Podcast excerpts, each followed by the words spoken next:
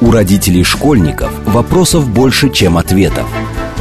Помочь разобраться в их проблемах берутся эксперты онлайн-издания об образовании «Мел». Радиошкола «Большой разговор». Программа предназначена для лиц старше 16 лет. Добрый день, в эфире Радиошкола. Это совместный проект радиостанции «Говорит Москва» интернет-издание образования и воспитания детей «Мел». У микрофона сегодня я, издатель Мела Надя Попутугла, а в гостях у меня директор по образованию в Яндексе Дарья Козлова. Добрый день, Дарья. Да, добрый день, привет. И мы заявили страшную тему, что может цифровизация образования, но вы не отключайтесь, не пугайтесь, слово цифровизация я волевым усилием постараюсь убрать куда-то подальше, потому что я его очень не люблю. И мне кажется, его можно оставить только для громких пресс-релизов, а, не знаю, там, проникновение цифровых инструментов в школу составило 99,9%, и все остальное, то, что мы не читаем, на самом деле, а просматриваем, даже журналисты просматривают поверх, ну, только если это не касается какой-то экономической составляющей. В общем, поговорим просто об образовании, цифре и э, обо всем, что с этим связано, о детях, о старших детях, о детях помладше, о нас, взрослых. Но первый вопрос у меня будет, вы уже почти год на этой самой позиции, директор по образованию в Яндексе. Что она в себя вообще включает? Потому что даже я, при том, что я много лет работаю с Яндексом, с самыми разными образовательными проектами, а, от тех, которые были ориентированы до школьников, до тех, которые являются вузовским дополнительным образованием для взрослых и так далее, я сегодня с утра пыталась составить для себя картину того, что такое образование в рамках Яндекса, и я просто не смогла.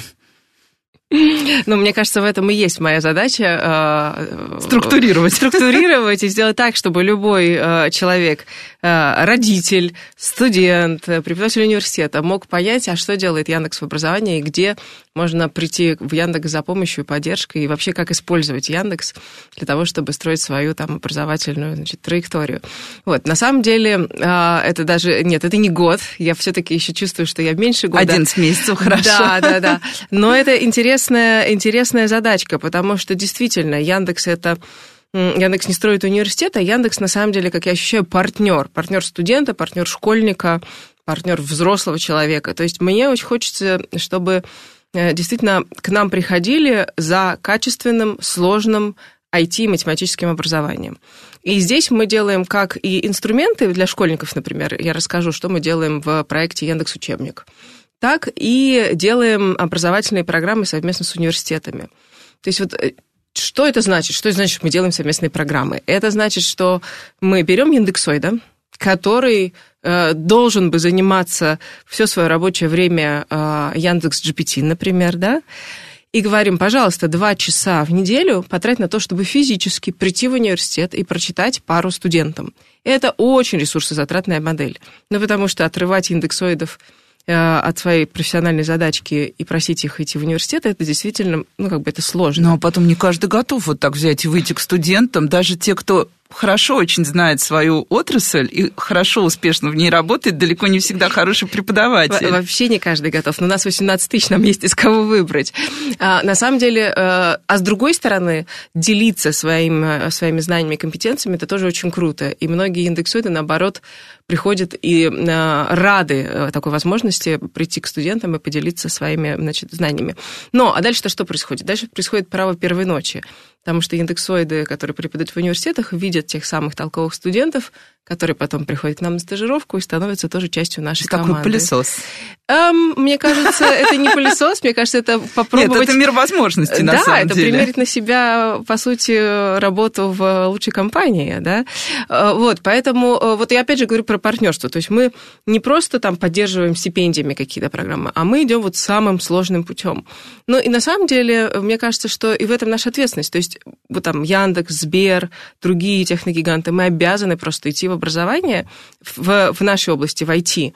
Потому что без нас э, образование будет безнадежно отставать и все время иметь догоняющий характер. Я сейчас даже больше говорю про университеты. Все время будут учить чему-то, что было нужно вчера.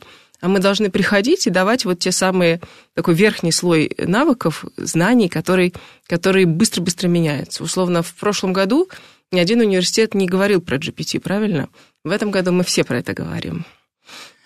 И тут мог бы быть вопрос про GPT, но я не буду его задавать, потому что я его задавала за последний месяц миллион раз, и всегда достаточно бесполезно, кого заменить роботы. А, вчера, кстати, я боролась с одним, а, мне кажется, скриптовым роботом Яндекса в поддержке одной службы доставки Яндекса, а, и думала, что много еще есть что совершенствовать, потому что нетривиальные вопросы, конечно, ставили поддержку в тупик. Но это бытовая шутка. Я как раз спрошу, вот тут был важный акцент, это выдернуло мой вопрос, который я собиралась задать чуть позже. В целом про IT-образование. А, понятно, что оно супер востребовано, потому что оно, ну, мне кажется, у него появились дешевые ассоциации, вот честно. А, большая зарплата, мир каких-то нереальных возможностей, как будто бы вот у него нет потолка абсолютно, и для всех. Но так не бывает. Мы знаем, что даже когда был бум на юридические, экономические профессии, далеко не у всех были потом миллионные зарплаты и далеко не все добились каких-то вершин, кто-то остался на обычных позициях, я не знаю, там, бухгалтера, без всякого уничижения, потому что без бухгалтеров наши компании бы все умерли, без хороших бухгалтеров. А вот нет ли такой истории в IT-образовании? То есть вот этот бесконечный прогрев, который был последние годы, он был и снизу причем, он был и сверху со стороны государства, очень такой, что вот мы, у нас есть научно-технические приоритеты, и мы идем в соответствии с этими приоритетами не возникает ли тут вот эта ловушка, что через год, например, у нас будет миллион IT-специалистов, которые никуда не смогут устроиться? Мне кажется, что ключевой вопрос, а что мы понимаем под IT-образованием? Мне кажется, вот об этом надо говорить. Потому что действительно э, сейчас появилась куча разных э, способов быстро прокачаться, быстро получить какие-то IT-навыки, да? И... Да, научись писать код за 30 занятий, и все. И, и, дальше, и дальше у тебя зарплата. И найдешь работу, да. И понеслось, и дальше ты data scientist. Мне кажется, вот здесь нужно э, очень хорошо различать, что тебе нужно. Тебе нужно быстренько какие-то навыки, чтобы уметь, условно, там, верстать сайты, да? Или ты получаешь образование, которое э, имеет под собой фундамент математический, и которое позволяет тебе потом решать любую новую задачу в области IT.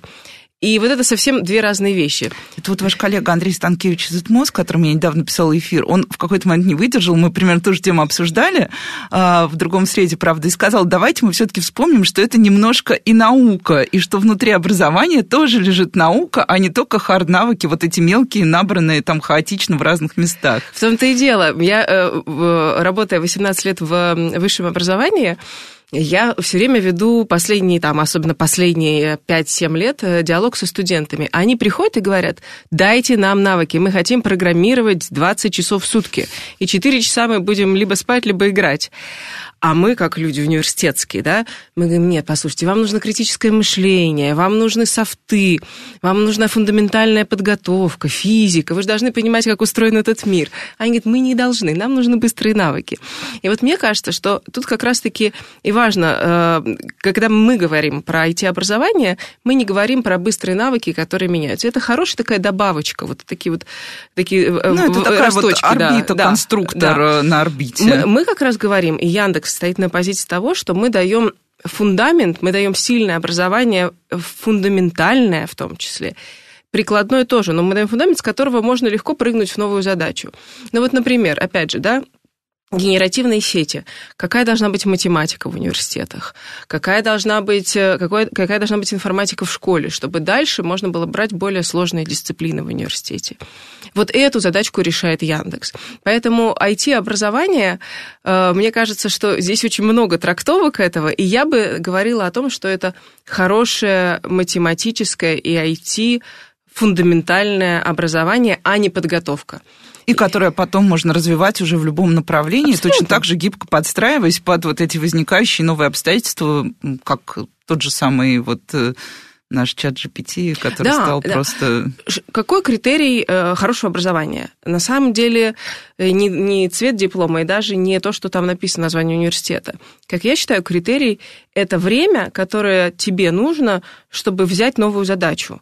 То есть вот скорость решения новой задачки. Вот появилась задачка с GPT – кто быстрее всего может ее решить, тот и, тот и в дамках, да, то есть вот образование должно позволить тебе быстро выпрыгивать в новые задачки в твоей предметной области, потому что все не предугадать сейчас, очень быстро все меняется.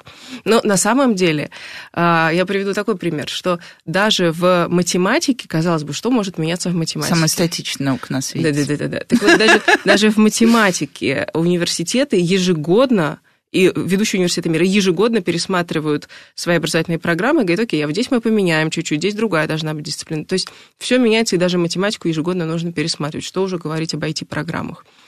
Я как раз хотела дальше об этом спрашивать, насколько вот меняются подходы, потому что, ну, вот если честно, как бы я иногда, когда э, я училась в Московском государственном университете. Иногда, когда я захожу по разным делам в Московский государственный университет, на разные факультеты, у меня было много друзей с Мехмата, поскольку мы учились близко в соседних корпусах.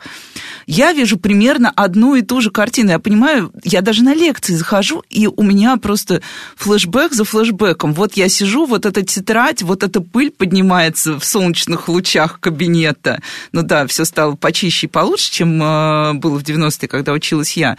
Но я не чувствую чувствую какого-то изменения вообще отношения к, ко всему происходящему. Да, иногда я прихожу э, в другие вузы, э, ну, условно, высшей школы экономики, я вижу, что меняются стены и столы стоят иначе, но в целом, когда я слушаю, что происходит, я все равно вижу тот же нарратив образовательный, как был в мое время. Вот если мы говорим о качественном изменении образовательных подходов, в чем они? Понятно, что мы обновляем программы. Понятно, что я вообще училась на историческом факультете, это самая унылая наука из всех, она вообще не меняется, вернее, как она меняется директивно, когда нужно что-то поменять, а, либо когда мы откапываем какие-то новые внезапное снимаем новые слои с почвы и находим что-то, что поменяло наше представление. Вот. Э, но все равно даже на историческом факультете, естественно, обновляются программы, естественно, появляется что-то новое, но вот качественно нового, что здесь может быть качественно новое?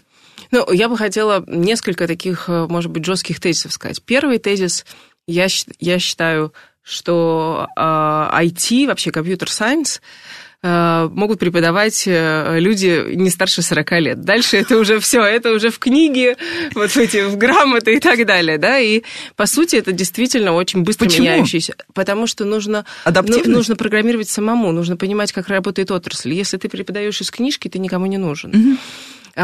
Второй э, тезис э, заключается в том, что именно э, нету преподавателей в университетах, их не будет по IT, по компьютер-сайенс.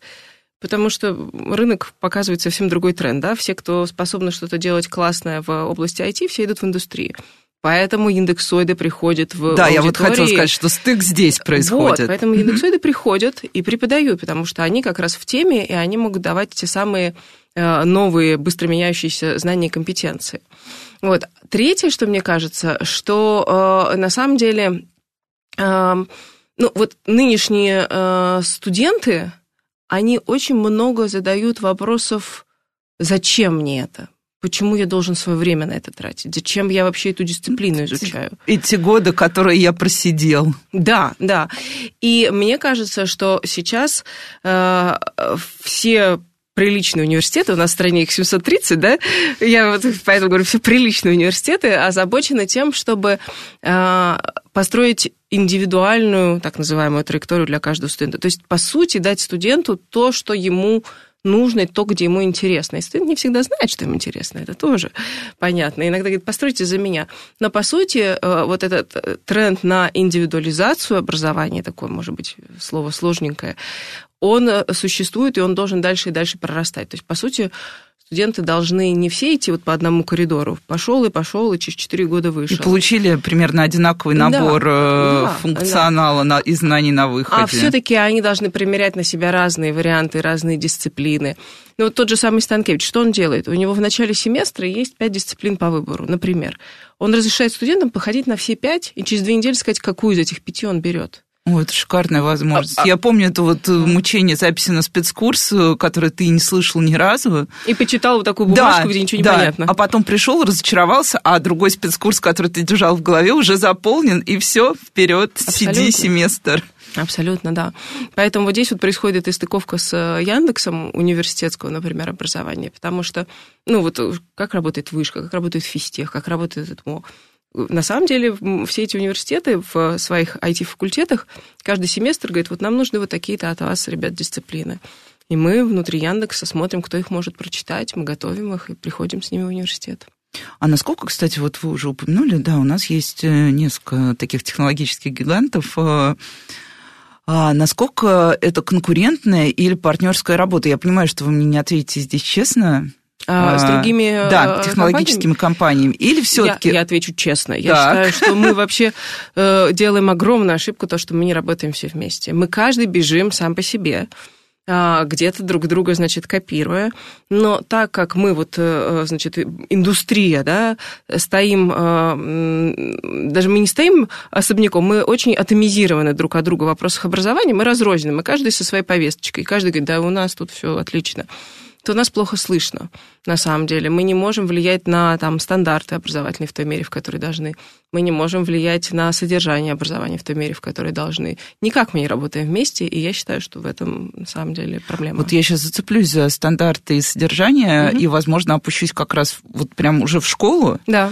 А, мы знаем, что информатику сдают с каждым годом все больше и больше на ЕГЭ. Мы знаем, что информатика наконец-то сдается, сколько уже год, наверное, или два, не на э, бумажных бланках. Э, О, это да. Это цифровизация. Да, я считаю это невероятным достижением. Более того, я видела ребенка, который сдал информатику первый год. Вот у него как раз произошла стыковка, что это не был бумажный носитель.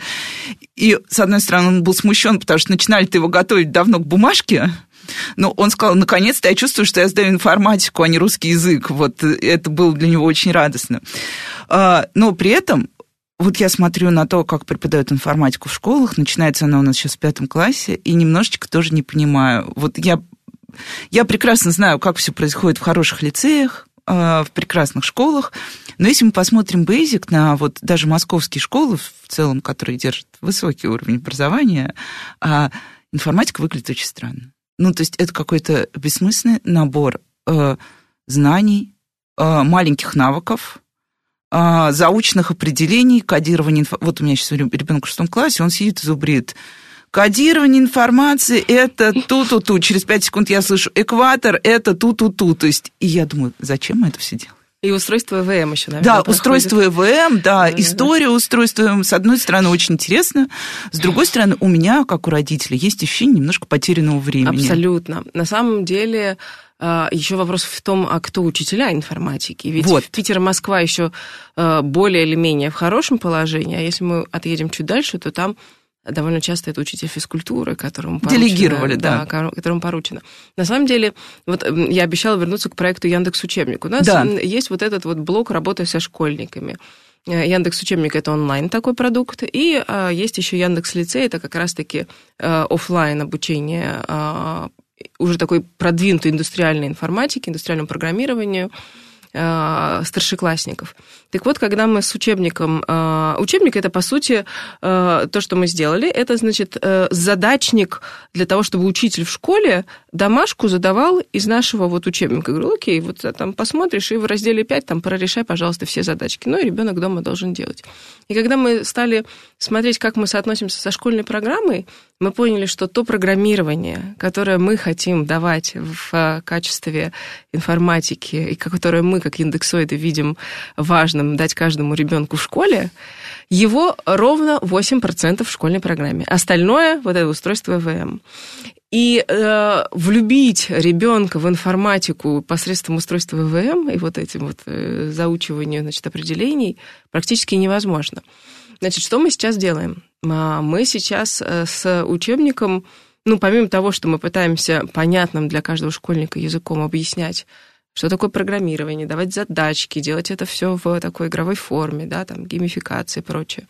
Дальше мы понимаем, что у ребенка возникают вопросы, условно, как решить эту задачку, а какой здесь, какая ошибка в коде. И он, э, ну, чаще всего приходит к родителям с этим вопросом. Да, Родитель... к сожалению. А родители не всегда отвечают. Я на этой позиции, да, я да. как раз в этом положении неловком и неудобном. И, и конечно же, наш, наш учебник, наш онлайн-учебник должен отвечать на все эти вопросы. Мы э, э, разрабатываем как раз-таки сейчас тьютора на основе Яндекс GPT, который будет помогать каждому школьнику проходить, осваивать курс программирования вместе с нами и отвечать на те вопросы, которые возникают у этого школьника. Потому что, что мы дел... зачем мы это делаем в Яндексе? Не для того, чтобы еще 10 тысяч детей пришли сдавать ЕГЭ по информатике. И потом пришли в Яндекс работать. Э, это, это, это бесспорно такой, да, отложенный эффект. Самый лучший. Да, но на самом деле очень хочется как можно большему количеству школьников показать вот эту красоту информатики и программирования, которую мы видим, индексоида, а не которая написана в школьной программе. Поэтому мы, по сути, показываем вот свою информатику и действительно показываем ее пользу. Объясняем, условно, как работают соцсети, да? объясняем, э, как работает тот же самый GPT, объясняем, что такое искусственный интеллект, чему верить, чему не верить, потому что сейчас же понятно, что это уже такой вопрос, как мне кажется, фундаментальный, где правда, а где уже сгенерированная информация из какой-то ошибочной информации. Ну, тут даже вопрос, как, как работают, я не знаю, те же алгоритмические рекомендательные системы, Абсолютно. которые мы видим у каждого человека в автобусе. Вот одна алгоритмическая такая рекомендательная система не так давно перешла от Яндекса ВК, я говорю про Дзен, э, как формируется такая картина мира, то есть люди же совершенно не понимают, какую картину мира и насколько все немножко играет в постправду, пусть даже ты сам ее э, себе задаешь, но тем не менее. Э, но Тут еще вот есть такой момент, я, наверное, спрошу, не собиралась, но задам этот вопрос. Э, вообще в IT-образовании, в дополнительном образовании, если мы говорим про школьников, в последнее время тоже это гигантский перегретый рынок доп. образования. Очень, очень. Э, качество которого совершенно мне непонятно. Оно ничем не измеряется, по-моему, абсолютно. И э, как вот если бы вы давали совет родителям, mm который хочет подобрать ребенку, вот он видит, что есть интерес к программированию, вот он видит эту унылую информатику школьную, где вместо того, чтобы, где история ВМ, а ребенок хочет что-то делать. А как подбирать вот это дополнительное образование? Что нужно что должно быть внутри этих допов, чтобы они действительно были рабочими, а не, опять же, кружок, типа, ну вот, э, я могу тоже опять сказать, как родитель, на уровне шестого класса, все, если я начну гуглить, я увижу там, сделай свою игру в Roblox. Вот это ключевое предложение рынка, но я-то не хочу делать игру в Roblox, я хочу как раз, чтобы ребенок что-то понял про внутренность и про красоту в том числе. Ну, э, вчера как раз у нас была дискуссия с руководителями московских Э, таких неклассических школ, да, с школой Летова, с э, школой Сколка, которая инновационно открывается сейчас. Да. И, да, да, да. И мы вот как раз с коллегами обсуждали вопрос мотивации детей вообще э, к вот этим дополнительным занятиям. Мне кажется, тут две вообще проблемы. С одной стороны, куда отправлять, а с другой стороны, а хватит ли мотивации у ребенка там что-то делать самому, да? И как будто бы всегда мотивация это либо учитель с оценкой, который, либо родитель, который говорит, иди занимайся. С веником. Да, с, с веником. Вот, поэтому э, я считаю, что здесь э, на самом деле э, и Roblox прекрасен, я бы сказала так, да, потому что... Нет, но если ребенку хочется Roblox, то, естественно, Roblox здесь будет прекрасной мотивацией. Да, и, и мне кажется, что здесь-то вопрос как раз-таки в том, чтобы было увлечение чем-то, а, ну, допустим, мы говорим про IT, да, чтобы было желание вообще проводить время и что-то хотя бы программировать, потому что потом это выльется уже в олимпиадные задачки, потом это выльется в более сложные. Э, э, опять То есть же, это в любом случае тренировка навыков, это, да? Это тренировка, и мне кажется, что если ребенку интересно хоть что-то, неважно, это какой-то там с Алисой вместе поизучать э, математику, информатику, либо пойти в Roblox, либо пойти в кружок от, от учебника по информатике, то это уже классный, классный старт. Потом он достроится уже в старших классах, допустим, там вот такими проектами типа нашего лицея и так далее. Мне кажется, что тут вопрос э, мотивации самый важный. Что ребенку будет не скучно. А не скучно, это значит, будет вместе с edutainment, с развлечением и с тусовкой. То есть просто нужно пробовать, смотреть, и если нравится, то пусть идет и идет. Я бы, да, я бы здесь не стояла э, с, таким, с, с, линейкой, качества, да. с линейкой, говорила, вот это некачественно, а вот это качественно. Я бы здесь, да, вот пусть расцветают все цветы на уровне детей обязательно, да, да. Ну и мы сейчас идем на короткие новости, а вы не отключайтесь. С вами Радиошкола. У родителей школьников вопросов больше, чем ответов. Помочь разобраться в их проблемах берутся эксперты онлайн-издания об образовании «Мел». Радиошкола «Большой разговор». Добрый день, в эфире снова радиошкола. Это совместный проект радиостанции «Говорит Москва», интернет-издание образования и воспитания детей «Мел». У микрофона по-прежнему я, Надя Попудогла, издатель «Мела». В гостях у меня по-прежнему Дарья Козлова, директор по образованию в Яндексе. Добрый день еще раз, Дарья. Добрый день, добрый. И мы обсуждаем, а, заявляли тему цифровизации в образовании, к счастью, обсуждаем не ее, обсуждаем вообще образование, IT, детей, красоту, а, стандарты, отсутствие стандартов и все, что вообще можно, мне кажется, все, что можно уложить в когда мы говорим образование, все это дальше складывается в эту прекрасную коробку. Уже поговорили немножко про информатику в школе, какие могут быть, э, отдавать или не отдавать детей на всякие кружки. В общем, вы переслушиваетесь, пропустили. А, я, наверное, вернусь прямо в Яндекс, спрошу, вот э, какие Понятно, что есть финансовый год, есть календарный год. У нас э, у родителей и у педагогов каждый год он учебный. То есть я уже вот сколько, 8 лет мела, 8 лет я проживаю день сурка, я знаю наизусть э, там не только 1 сентября, но день учителя и вот все остальные, день воспитателя, день учителя, а, день веселой шишки. Вот это все каждый год с тобой происходит. А, и я думаю, что в Яндексе, конечно, нет планирования учеб... на учебный год, ну, хотя с учетом учебника, возможно, то оно есть. А, вот если бы вы попробовали определить какие-то не верхнеуровневые, а прям вот те прямолинейные задачи, которые вы прямо сейчас решаете в рамках образовательных проектов Яндекса. Я смеюсь, потому что я всю жизнь завязана на 1 сентября ввиду своей профессиональной деятельности. Я думаю, ну когда я наконец-то вот 1 сентября не буду чувствовать, что я вот опять снова в школу или снова в университет.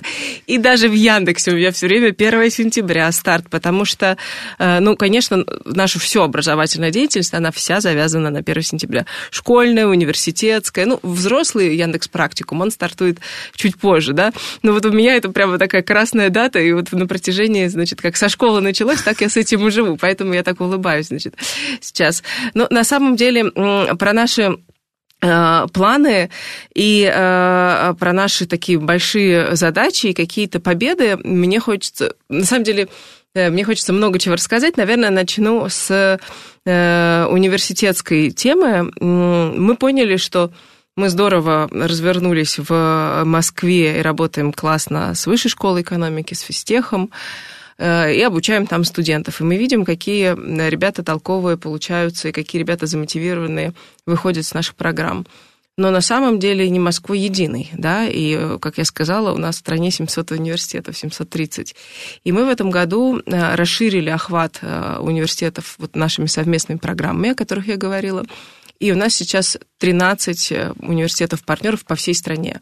Это и Томск, это и Дальний Восток, это и Питер, и Москва. Ну, то есть э, наша задача пойти э, не только в два-три самых крупных центральных Ключевых вузов, да. которые все стремятся. Потому что толковые, талантливые ребята, ребята, которым интересно такое сложное айтишное образование, они есть везде. Соответственно, вот первый большой шаг, который мы сделали, вот с 1 сентября у нас запустились новые а совместные Сколько вузов программы. к этому открыто? А, очень по-разному. Очень по-разному. И есть московские классные, сильные вузы, в которые вот, вот ты приходишь и уходишь, и, и там ничего не меняется. Это очень зависит от э, руководителя mm-hmm. всегда университета и от той культуры, которая есть в университете. Поэтому вот нельзя сказать, что все университеты открыты очень по-разному. А вот принцип подбора партнеров, помимо географического, географически понятен, покроем Россию. Э, э, да, но на самом деле даже не покроем Россию. Наш принцип такой, мы смотрим, куда поступают ребята высокобальники, мы смотрим, куда поступают ребята олимпиадники, какой балл ЕГЭ средний, да, и мы работаем честно с самыми сильными программами. То есть так, на уровне университетов мы не работаем со всеми, да, у нас нет задачи прогрева всей системы. Угу. Мы работаем все-таки с самыми в рамках сильными. программ. В рамках программы выбираем там, где самые сильные абитуриенты. Где Это значит, уместны. что у них 270 ЕГЭ и выше. Вот это сильные программы. Опа. Да, Поставили да, планку. Да, да, вы выбрали себе... Нам не надо все, мы, мы выбираем самое лучшее. Вот. А когда мы, кстати, идем в школу, то там как раз у нас нету задачи выбрать только звездочек, только вот топовых ребят. Хотя есть там треки олимпиадного программирования, о которых Андрей Станкевич как раз рассказывал, я думаю. Мы как раз в школе стараемся как можно более, э, больше количество школьников, чтобы дотянулось до той информатики, в которую мы в Яндексе ну, это верим. Вот как до раз самое учебника. вовлечение. Да. Мне в школе важно, чтобы каждый ребенок, по сути, пользовался нашим вот этим тьютером от Яндекс учебника, пользовался задачками из нашего Яндекс учебника и привить вот эту любовь к цифре, любовь к информатике. Смотреть на мир глазами э, э математика, да, и видеть красоту цифр. Поэтому в школе мы делаем широкие такие проекты, э, направленные на, на охват ну, мне бы хотелось, чтобы мы охватили всех школьников, у которых есть информатика, там больше 4 миллионов. Но пока что мы движемся к этому поступательно. В университете мы берем э, лучших. Поэтому вот из таких университетских побед я рассказала об э, том, что мы расширили количество университетов и сделали это именно там, где есть сильные абитуриенты. И для меня это супер важно, потому что кажется, что э, Яндекс должен быть открыт э, всем студентам, которые хотят к нам прийти и с нами поучиться, да, и мы здесь должны помогать строить вот эту свою траекторию образовательную. Потом э, вот у нас есть такой большой проект Яндекс Лицей, где мы учим, раньше всегда учили 10 тысяч школьников, сейчас прыгаем на 18 тысяч школьников. И мы тоже открываем двери и не только старшеклассникам, но и ребятам, которые учатся в колледжах сейчас тоже. А в этом году, кстати, и после девятого класса, как никогда много ушло школьников в колледже и не стали учиться и ждать высшего Это, кстати, интересная тенденция, потому что мне кажется, что проблема здесь не только в том, что дети не хотят сдавать ЕГЭ, а в том, что они считают, что старшие два класса школы им уже не нужны. Ну, по крайней мере, я очень часто слышу от подростков такую какую-то вот... Э, историю. Если раньше колледж считался местом сброса, то сейчас дети просто пытаются сэкономить свое время. Да, это к вопросу, зачем, почему? Почему я должен инвестировать два года в школе и четыре года своей жизни потом в университете, если я могу быстро выйти на рынок и работать? Другое дело, что вот тоже интересное, мы наблюдаем, э, интересный тренд мы наблюдаем. Ребята в университете примерно с третьего курса, со второго некоторые, после стажировки в какой-то из, тех, из э, технокомпаний получают предложение начать работать, начинают работать. И в районе третьего курса, получая зарплату, там, не знаю, 150-200 тысяч рублей, они приходят и говорят, все, мы До уходим, свидания. У нас все. Спасибо, вы для да. нас все и сделали. И тут, и тут. Университет говорит, послушай, если ты доучишься, у тебя будет x2, x3, x4. Но это очень сложный диалог, потому что в этот момент э, третий курсник, он уже, он уже тебя не слышит, он уже работает, у него уже другая жизнь, да. И здесь на самом деле важно, чтобы вот эти были доверительные отношения между университетом и студентом, и чтобы в университете был правильный диалог, который позволяет объяснить этому студенту, что, условно, тебе надо как-то дотянуть, доучиться. Так вот, э, возвращаясь к тому, что сейчас уходят ребята после девятого класса, соответственно, мы тоже для них открываем двери Яндекс Лицея и тоже им предлагаем то самое индустриальное э, программирование. И э, расширяем охват до 18 тысяч ребят, открывая новые точки по всей стране. И э, мне кажется, и в этом наша задача. Мы должны вовлекать всех в нашу а взрослые? веру. Нас, нас сейчас слушают нас... взрослые, вот вдруг они о чем-то задумались в эту секунду. Для взрослых у нас есть э, суперпроект, который называется Яндекс Практикум. А, по сути, ну, это такой проект про, мы называем это рескилинг, но по сути про получение новой профессии или э, существенный рост в своей профессии, да. И это тоже в основном все про то, что вокруг IT, потому что в этом наша сила. И э, на самом деле сейчас в практикуме учатся в моменте 70 тысяч человек, которые э, онлайн целиком проходят обучение, и потом, по сути, Ну, это очень разные специальности. Я просто для слушателей больше поясняю, что это не какой-то один поток. Э. Нет, нет, это очень разные специальности, разные группы, разные когорты, но, тем не менее, это возможность, по сути, э, онлайн себя прокачать и перейти на новую профессию. Мы держим там тоже все время такой высокий стандарт, поэтому отчисляем безбожно, но, тем не менее, результат говорит сам за себя. Народ выходит и получает новую, новую так сказать, профессиональную жизнь. А, зацеплюсь еще за одно э, словосочетание, оно уже несколько раз прозвучало, олимпиадные школьники. А, я не знаю, у меня какое-то такое двойственное отношение к олимпиадам в, в последнее время. Э, э, ну, не потому, что олимпиадное движение, у него есть там свои недостатки, это даже не, не хочется обсуждать, это можно, я думаю, отдельно разговаривать сутки и ни до чего не договориться. Но насколько вот ваше ощущение, насколько оно дает какой-то boost уже информатики, и растет ли оно вот как раз, потому что, ну, э, э, рост сдачи ЕГЭ, окей, А вот, ну, все-таки Олимпиада – это история менее тривиального. Это история немножко другого. Плюс ко всему, э, Олимпиады тоже бывают очень разные, в том числе и в сегменте информатики. Вот э, э, это что? Рост очень тоже числа очень сильных детей приоритет этим детям, потому что вот вы говорите, мы ориентируемся в эти 270 э, баллов, то есть это уже, mm-hmm. по сути, ну, плохое слово, но а избранные дети. Насколько хорошо олимпиадное движение выполняет свою функцию отбора? И насколько оно тоже перегрето, недогрето? Потому что у меня ощущение, что да, мы загнали всех детей в Олимпиады, ну, это политика школы, будем честны. И дальше вот они, бедные, с пятого класса, некоторые с четвертого стараются.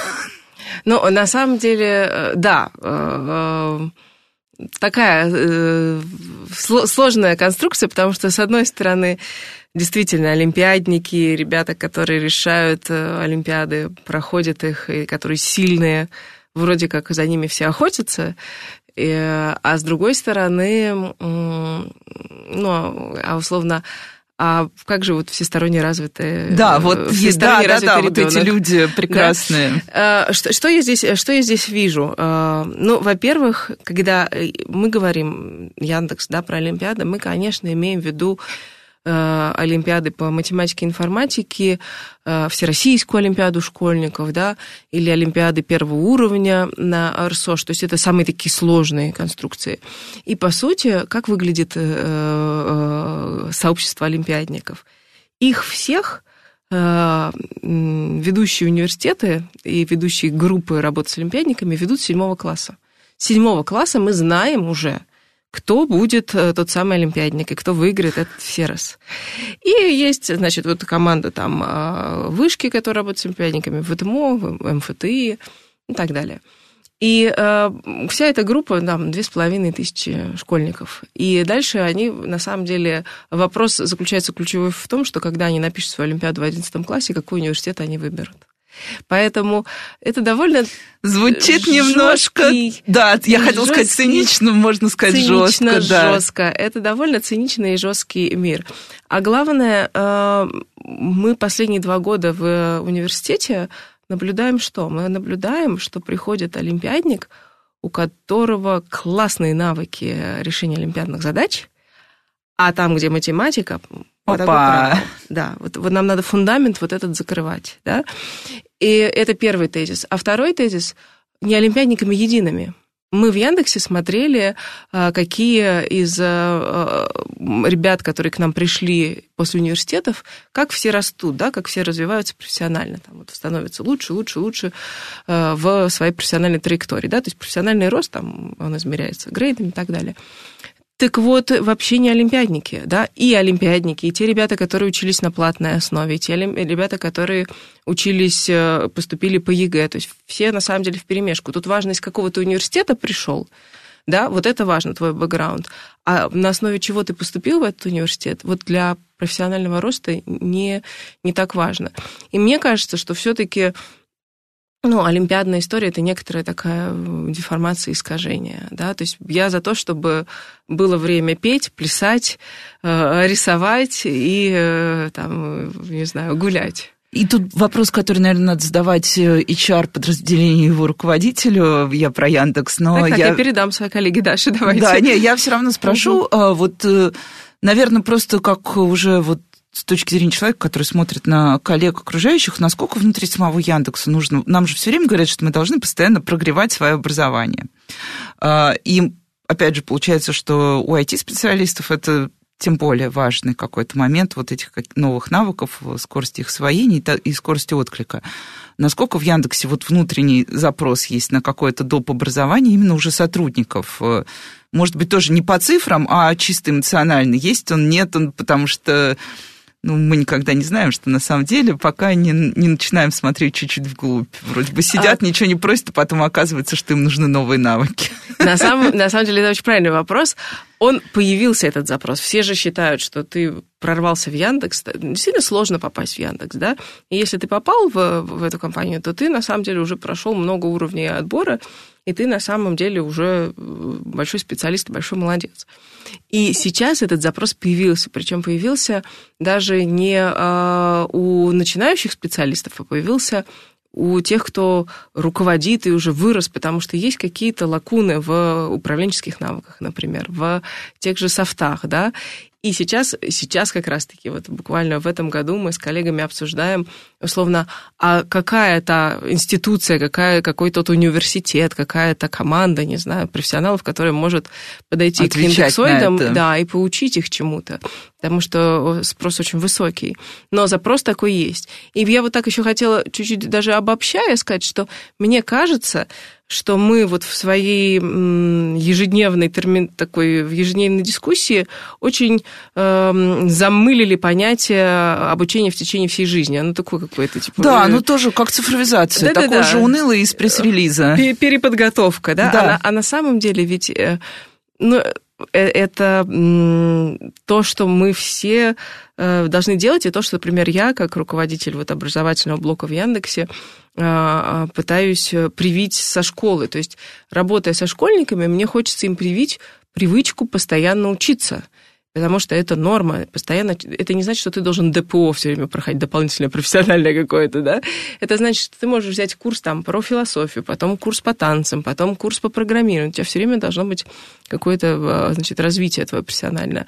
Но вот мы как-то все время вот этот э, тезис про, про переобучение, мы его так вот свели к э, этим бумажкам, сертификатам в нашей обычной жизни, что очень сложно вернуться обратно вот к этому диалогу про обучение в течение всей жизни. Но индексоиды учатся еще как, да, да. Мы совсем недавно об этом разговаривали с детьми, я им тоже пыталась объяснить несчастный этот. Да. Э, вот, и я долго искала слова, ну, просто чтобы объяснить им, что школа это не конец всего. Да, ну, в смысле, не... не образовательная схема. Да, да, да. Вот, и что даже те доп, которые мы им придумали, родители, потому что, будем честны, там, когда ребенок в первом классе, чаще всего ты ему придумываешь какие-то допы, хорошо, если ты их придумываешь э, принимая во внимание чуть ребенка, или там хорошо, если у тебя есть обстоятельства разнообразия, у кого-то их нет, э, но, тем не менее, я им объясняла это, и в итоге сказала, что, вы знаете, дети, это про адаптивность, как выживаемость. Вот человек учился раньше быстро бегать и есть э, разную пищу. Вот он научился и стал выживать лучше, чем раньше. Здесь точно так же, только бежать уже не надо, достаточно вот взять книгу хотя бы, там, открыть компьютер или неважно, что сделать, но это ваша задача. И, кажется, на примере мяса, жевания и бега они что-то поняли и пошли по углам думать, э, хотя изначально, конечно, они подозревали, что я собираюсь их еще на один кружок записать. Мне, кстати, здесь такой пример всплыл. У нас есть школа анализа данных.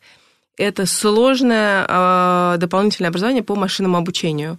Обычно там учатся студенты, э, старшекурсники. И есть э, трек, э, который называется «Шат для своих». То есть любой индексоид может прийти вот в эту школу анализа данных и взять те курсы, которые ему нужны. Ну, то есть какой-то вот добрать, да, вот как собрать пазл, что называется.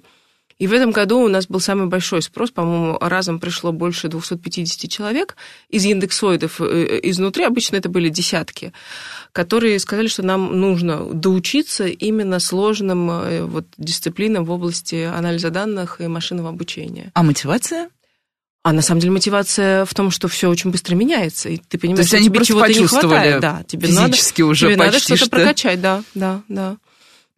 Ну и у нас уже скоро совсем закончится эфир, остается немного времени. Я э, должна задать философский вопрос, потому что, ну, он такой, я его тоже не очень люблю, у всех спрашиваю, потому что мне каждый раз напоминают, не забудь спросить про доверие общества к технологиям как раз. Но э, вопрос будет такой, я э, часто вижу по реакции родителей, вот у меня сколько там, от 4,5 до 8 миллионов уникальных посетителей в месяц. Это люди, которые не просто читают, они еще пишут комментарии, письма в редакцию.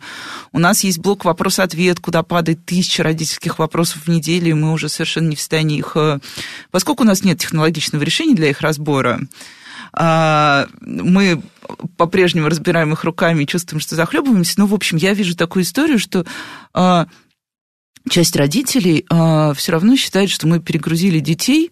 Ну, а, перегрузили гаджетами физически, то есть вот эти планшеты, несчастные интерактивные доски. не хочу их вспоминать школьные, но тем не менее.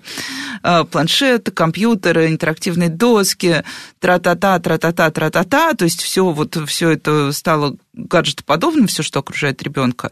Дальше мы навалили сверху вот это вот, типа, без информатики вам не прожить. И люди начинают ну, это такое не лудистское сопротивление, но они начинают сопротивляться. Вот э, как вам кажется, есть это действительно может быть, вы это видите как-то в своей практике, в бытовой какой-то. И откуда это берется? От того, что мы действительно взяли и вот собрали вот эту гигантскую кучу, и понятно, что человек немножко боится там любого технологического решения иногда. И хотя бы раз в жизни такое происходит. Понятно, что не всем людям удобно справляться с вот этим мультитаск, гаджеты и все остальное. А, понятно, что не все хотят стать айтишниками, но вот где вот это, почему рождается это сопротивление а, неизбежному движению технологического развития, назовем это так. Мне э, хочется сказать поколенческий разрыв. Мне кажется, что сопротивление идет там, где ты не успеваешь и ты не понимаешь и ты не понимаешь, как работают те или иные технологии, и ты не понимаешь, э, условно, а это система поддержки принятия решений, рекомендательная система, или это решение, которое... Или манипулятивная или система. Или манипулятивная система. И именно поэтому, именно поэтому надо, чтобы каждый школьник понимал, как устроены э, алгоритмы, как устроены системы, вот эти самые поддержки принятия решений, как э, устроены системы с подкреплением, с обучением, да, как это все работает, чтобы осознанно смотреть на все эти технологии, а не просто быть э, таким посредственным пользователем. Именно поэтому мы говорим, мы хотим в школах пояснять вот всю вот эту, так сказать, все, что То под это, капотом. по сути, другая медиаграмотность. Конечно, Не та медиаграмотность, конечно. которую учат в школе, фишинговая ссылка это, а это понимание технологического решения Конечно. и умение с ним работать. И вторая часть очень важная – это факт-чекинг это уже туда, к критическому мышлению, но на самом деле тоже, когда ты понимаешь, как работает технология, когда ты понимаешь, как она генерирует тот или иной контент, да, тогда ты можешь докопаться и понять, окей, а информация-то откуда? Да, то есть вот вторую часть нужно вот эту тоже наращивать э, историю про э, понимание, где правда, а где э, сгенерированный значит, объем какой-то информации, который вообще уже не имеет никаких первоисточников. Поэтому мне кажется, что вот эта боязнь технологий, она идет от, во-первых, неуспевания, да, вот народ не успевает догонять, что происходит, а во-вторых, от непонимания математики и информатики, которая заложена там внутри под капотом всех этих технологий. Мы, на самом деле, э, в, в Яндексе, мы как раз-таки пытаемся сделать мир проще, да, благодаря технологиям, упростить жизнь и в образовании сделать, сделать проще работу учителям, да. Раньше учитель должен был придумать 16 задачек каждому уроку, а сейчас мы говорим, мы тебе сгенерировали эти 16 задачек, причем вот этому школьнику они будут про самолетики, а вот этому про куклу Барби. Я удивляюсь, кстати, почему учителя этим так мало пользуются, но мне кажется, это тоже от нежелания переходить на другие рельсы. Ну, степ-бай-степ, скажем так, да. да. Это вода камень точит. Скоро будет невозможно этим не пользоваться, да, все, если все вокруг пользуются. Поэтому мне кажется, что наш подход здесь – это как раз-таки сделать э, жизнь проще э, благодаря тому, что мы идем с нашими технологическими решениями и в образовании в том числе, ну и вообще повсеместно во всей жизни. Ну, мне кажется, мне уже практически нечего добавить. Э, э, быстрый ответ. Математику может освоить каждый или нет? Это самый популярный вопрос из нашего вопрос-ответ на миле. Мне кажется, да. Ну все, успокаивайтесь, дорогие родители. Вопрос в том, боятся ли математики или не боятся. А, и что касается технологий, тоже все, кто опасается, задумайтесь, да, все равно вы однажды открываете свой телефон, а, даже если он у вас кнопочный, звоните по нему. И в этот момент происходит а, много разных процессов, которые можно просто понять. На этом, наверное, все. С вами была Радиошкола. До встречи на следующей неделе. Спасибо.